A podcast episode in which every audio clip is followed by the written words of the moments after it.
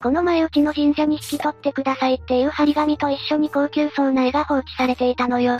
で、インテリアとして良さそうだったから飾っていたんだけど、どんどん体調が悪くなってきちゃってね。もう大変だったわよ。それやばい絵だったんじゃないか？大丈夫なのか？ええあまりにも具合が悪くて結局吐いちゃったんだけど、その時に絵が汚れたから捨てたのよ。そしたらものすごく体調が良くなって今に至るわ。実中八九呪いの絵だったな。それ、歴史的価値がありそうな絵だったから惜しいことしたなぁなんて思ってたのに、置いていったの誰よ？許さないわ。相当ヤバい代物だったから誰かが置いていったんじゃないのか？確かにそうね。それじゃあ今回は、そんな霊夢もさらに驚く歴史的な遺物を6つ紹介してやるぜ。ゆっくりしていってね。1、ジェーンの頭蓋骨。最初に紹介するのは、ジェーンの頭蓋骨だ。そりゃあいきなり骨を見つけたら誰でも驚くわよ。それはそうなんだが、彼女の骨が見つかった場所が大きな問題だったんだ。その町の名前はジェームズタウン。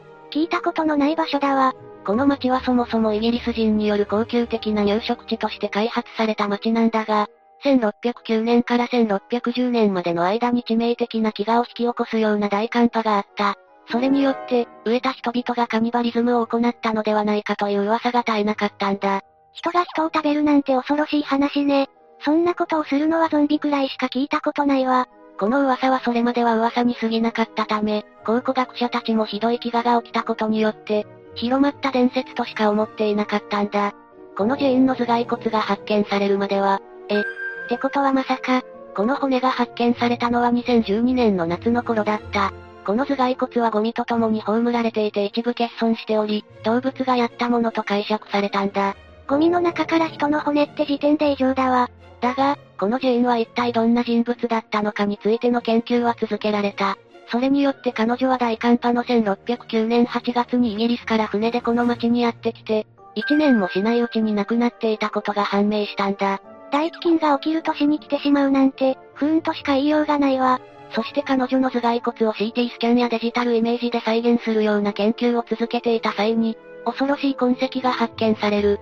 それは彼女の遺体を誰かが食料とする目的で傷つけたことを裏付けるものだったんだ。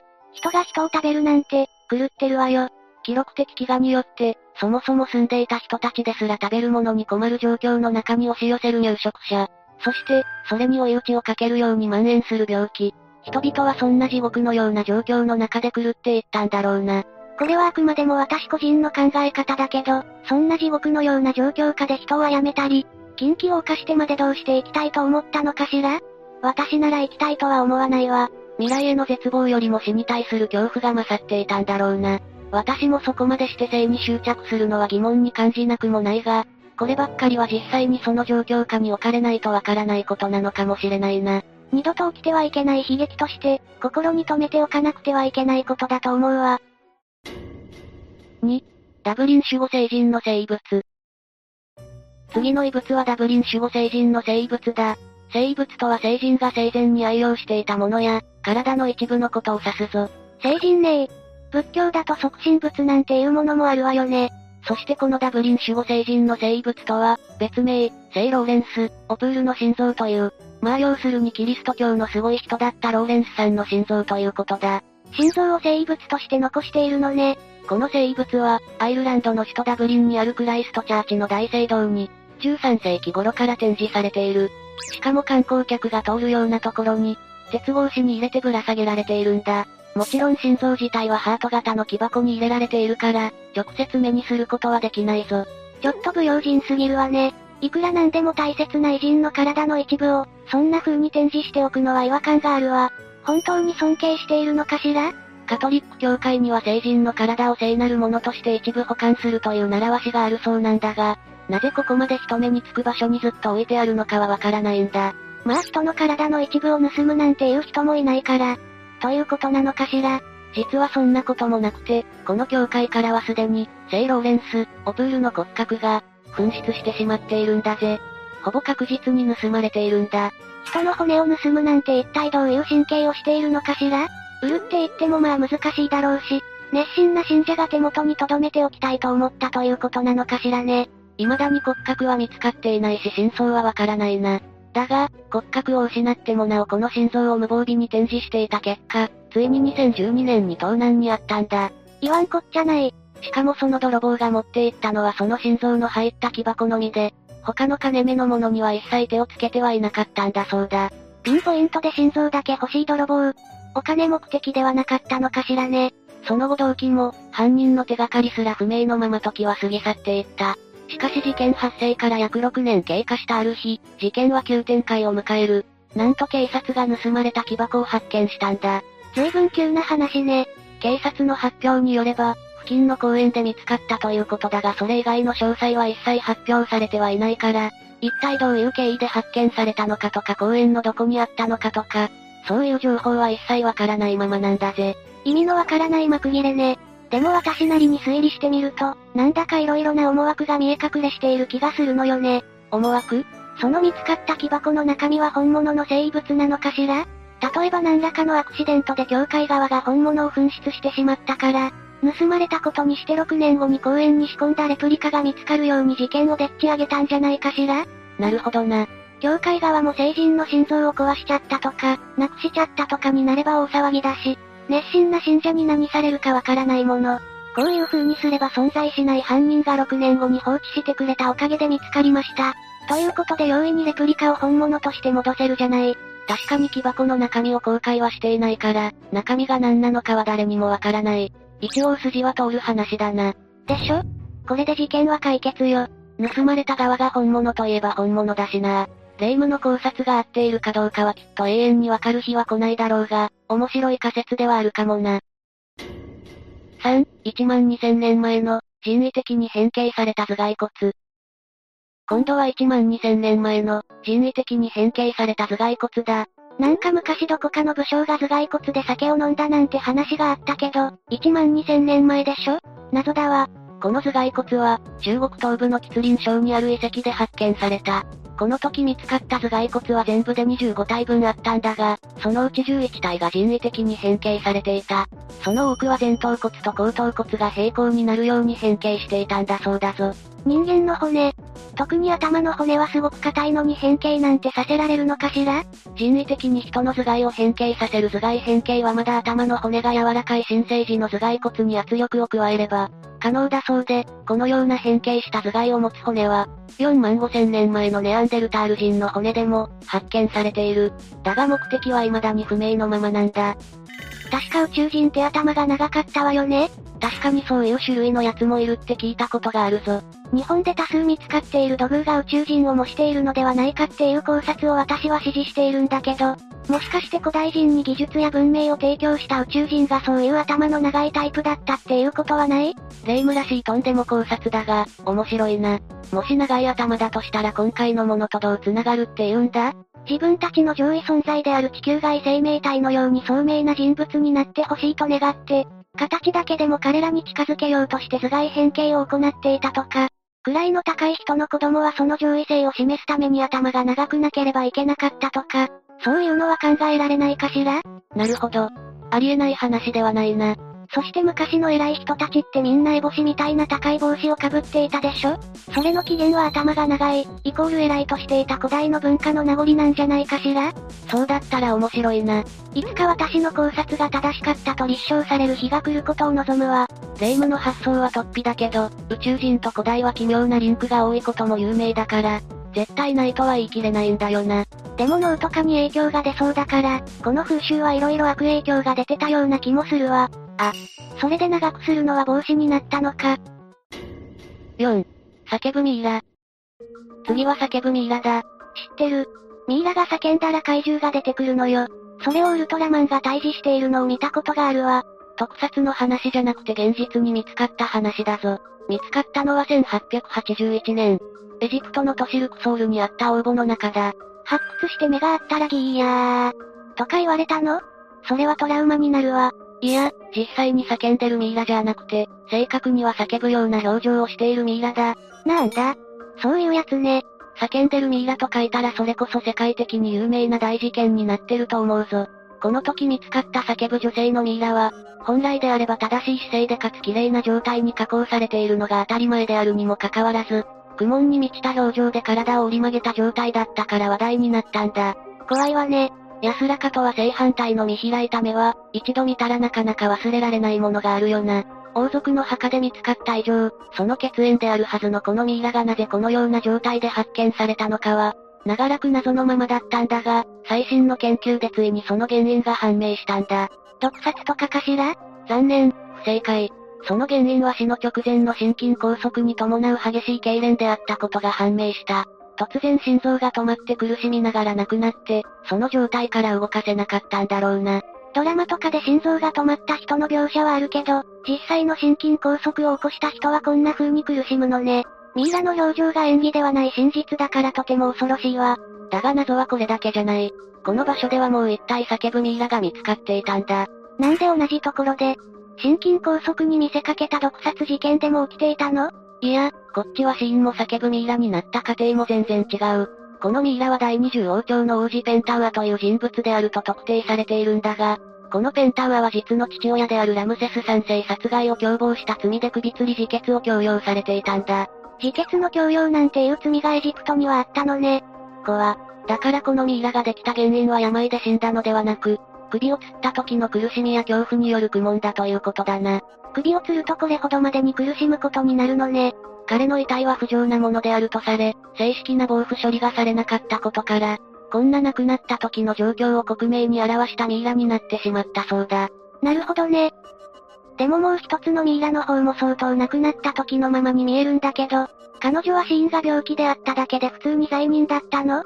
なかなかいい質問だな。研究者たちも霊夢のような考えに至って CT スキャンや DNA 解析をしたんだけど、彼女の方は丁寧な処理がされていたらしいから、亡くなってから発見されたのが遅かったのか、本当に死の直後の状態から動かせなかったみたいだな。心臓の異変だから、突然のことで誰も気づかなくて死後硬直してしまっていたのかもしれないわね。ちなみに彼女の方は詳しい検査を実施したことで死因まで詳細に判明したんだ。その死因はアテローム性動脈硬化症。この病気は動脈の内壁にコレステロールなどからなるドロドロした脂質が溜まったことで起きるもので、重症化すると狭心症や心筋梗塞や脳梗塞を起こしてしまうものなんだ。亡くなる前から相当状態は悪かったのかもしれないわね。心筋梗塞も首吊りもこれだけ苦しむということだから、体と心の健康には注意したいものだぜ。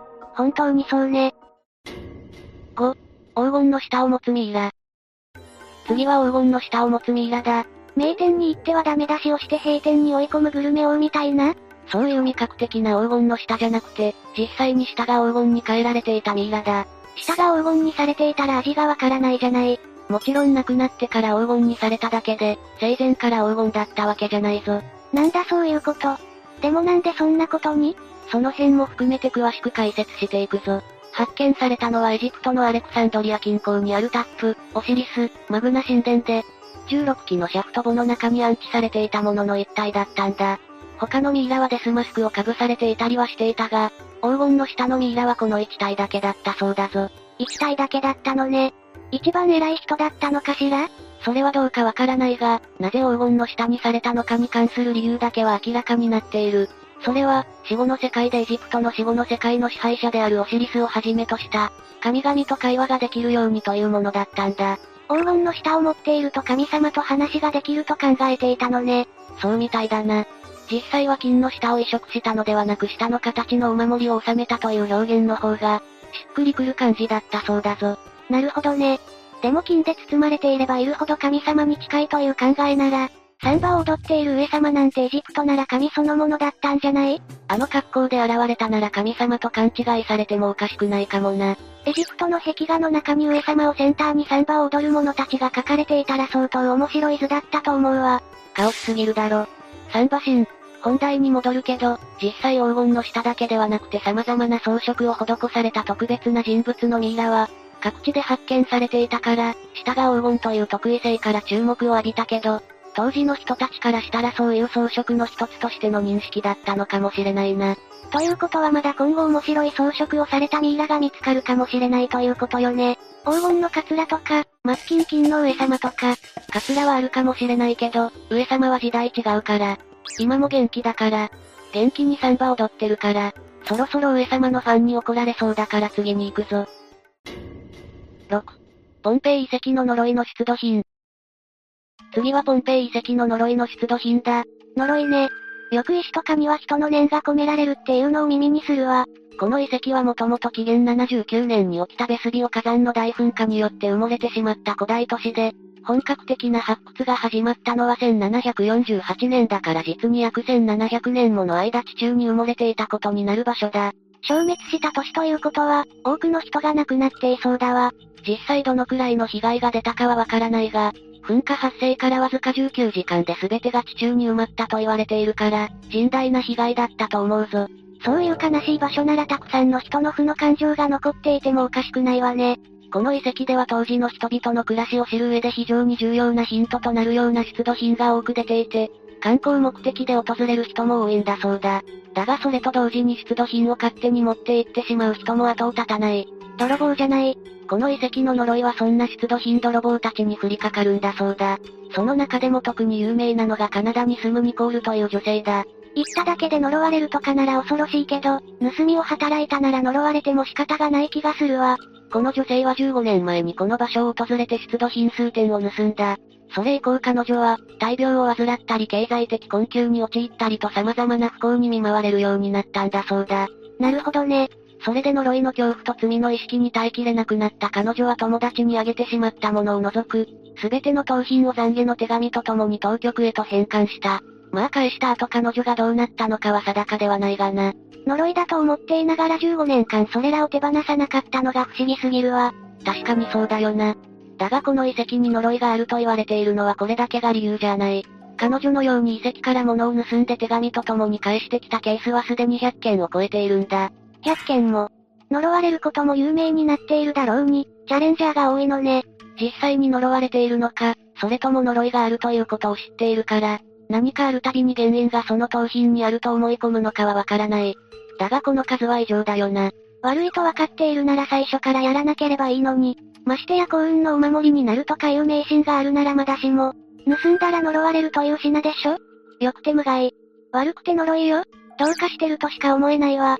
どうして手を出してしまうのかは本当に理解しがたいよな。だがお土産目的にするだけではなくてこういった盗品をネット販売している輩もいるらしいぞ。自分のものにするだけに飽き足らず、盗品で商売だなんてずぶとすぎるわ。でもそういうことをした人間たちはその後どうなっているのかしらねそればっかりは追跡調査できないからなんとも言えないな。まあ悪いことをしたら相応の罰が下る世の中であってほしいものだぜ。購入者もどうなるのか気になるわ。というわけで、今回は歴史的遺物を6つ紹介してきたぞ。悲しい遺物も多かったわね。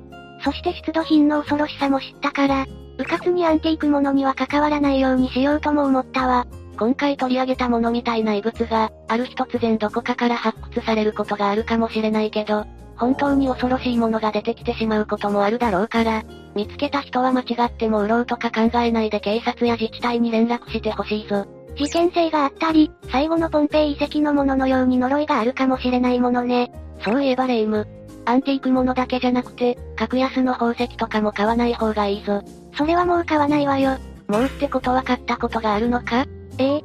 すごいダイヤが格安だったからネットで買ったことがあるんだけど、夜中にその石がガタガタ動き出すから怖くなって返品したことがあるわ。何だったのかしらね。それ呪いの品だったんじゃ。ってことで、今日の動画はここまで。動画が面白かったら、高評価とチャンネル登録よろしくお願いします。最後までご視聴いただきありがとうございました。